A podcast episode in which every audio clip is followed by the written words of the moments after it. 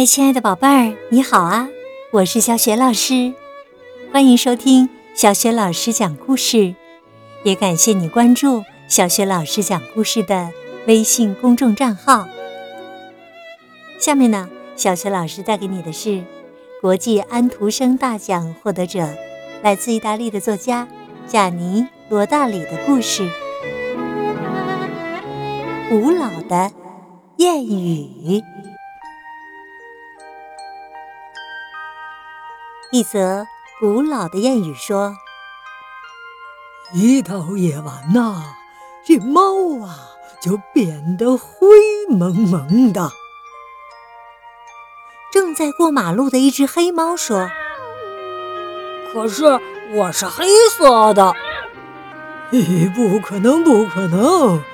古老的谚语一定有它的道理呀。”黑猫又说了一遍：“可我明明是黑色的呀！”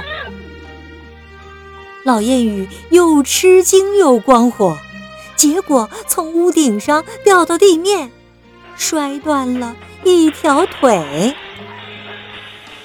另一则古老的谚语：去看一场足球赛，把一名球员拉到一旁，在他耳边悄悄地说。求人不如求己。这名球员呢，就自个儿踢起球来，可是实在无聊透了，而且根本赢不了球啊，只好啊回到球队和大家通力合作。这则古老的谚语很不高兴，结果生起病来，还得把扁桃体割掉。有一次啊，三则古老的谚语凑在一块儿，才一开口就吵了起来。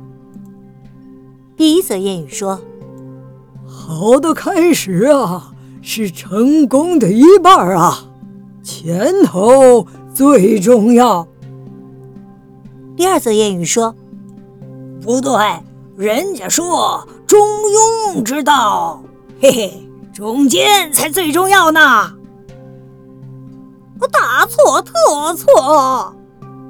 第三则谚语说：“你们没听说过倒吃甘蔗吗？真正的甜头在后面呢。”他们呢，互相扯头发，直到今天还在那儿吵个不停呢。还有一个故事，是说有一则古老的谚语，想吃丝瓜。他想到“瓜熟蒂落”这句成语，就在丝瓜藤下面苦等着，等啊等啊，终于等到一根丝瓜熟到烂透了，掉下来。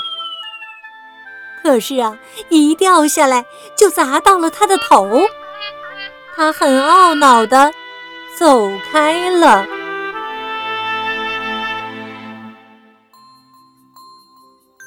宝贝儿，刚刚啊，你听到的是小学老师给你讲的故事《古老的谚语》。宝贝儿，你知道吗？谚语啊，是广泛流传于民间的一种短语。呃，它的语言虽然很简单，但是呢，意思啊却很完备。多数的谚语呢，也反映了劳动人民的生活实践经验。而且呀，一般是经过口头传下来的。比如说呢，呃，清明前后栽瓜种豆，还有谦虚使人进步，骄傲使人落后，饭后百步走，活到九十九等等。那今天呢，小学老师啊，就给你说一句谚语的上半句，看看你知道下半句是什么吗？上半句就是“种瓜得瓜”。这句话的下半句是什么呢？想一想吧。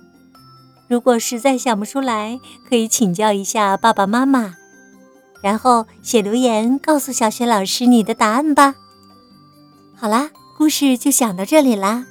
接下来呢，和小雪老师一起进入睡前小仪式吧。和你身边的人道个晚安，给他一个暖暖的抱抱，然后盖好被子。闭上眼睛吧，想象着身体从头到脚都非常的柔软，特别的放松。祝你今晚好梦，晚安。